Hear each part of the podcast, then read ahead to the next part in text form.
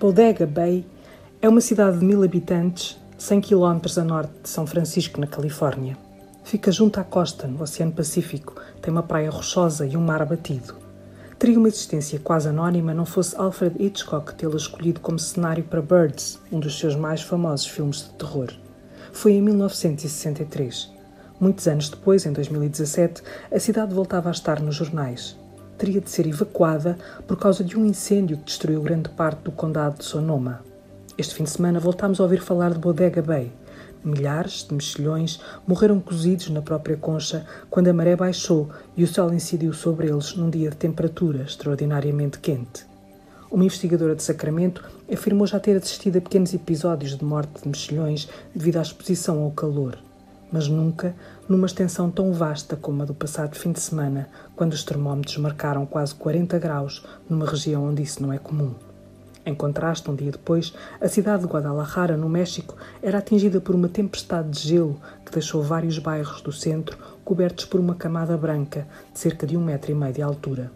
E no mesmo dia, os termómetros de uma cidade do sul de França, Galargue, Le Monteux, marcaram 45,9 graus, pondo a competir em calor com o Val da Morte. A notícia vinha acompanhada da informação de que os verões mais quentes dos últimos 500 anos na Europa aconteceram nos últimos 17. Mas há mais em matéria do que muitos consideram bizarrias ambientais. A seca prolongada na reserva de Mossul, no norte do Iraque, pôs a descoberta as ruínas de um palácio com 3.400 anos. Os arqueólogos foram os únicos a celebrar. E hoje mesmo soube-se que a placa de gelo que cobre a Antártica diminuiu de forma brusca desde 2014, significando isto que a Antártica perdeu tanto gelo nos últimos quatro anos quanto o Ártico em 34. São dias negros para o ambiente, ou seja, para nós que vivemos num planeta dirigido por tantos céticos quando o tema é o aquecimento global que provoca este tipo de alterações climáticas.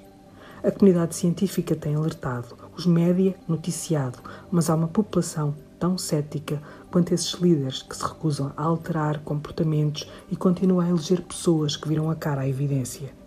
Em abril, vários jornais juntaram-se para debater formas de dar informação sobre o ambiente de modo a provocar um efeito na opinião pública. Era necessário mudar a linguagem e dar a ideia de proximidade. Acontece no nosso bairro, na nossa vizinhança, portanto, conosco. E é preciso contextualizar, criando uma teia de sentidos.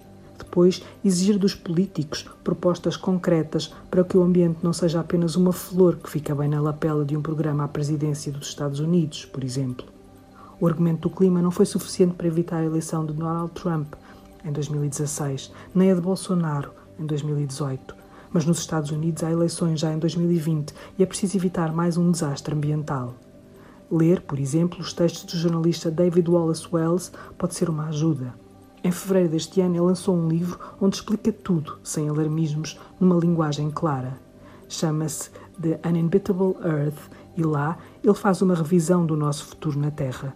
Apeteceu-me falar dele no outro dia, um taxista que, ao olhar o trânsito em Lisboa, me dizia: Já viu, querem impedir de entrar tantos carros na cidade por causa do ambiente como se o homem fosse capaz de destruir uma coisa tão grande como o planeta. Não fui capaz, fiquei muda a pensar na grandiosidade do homem.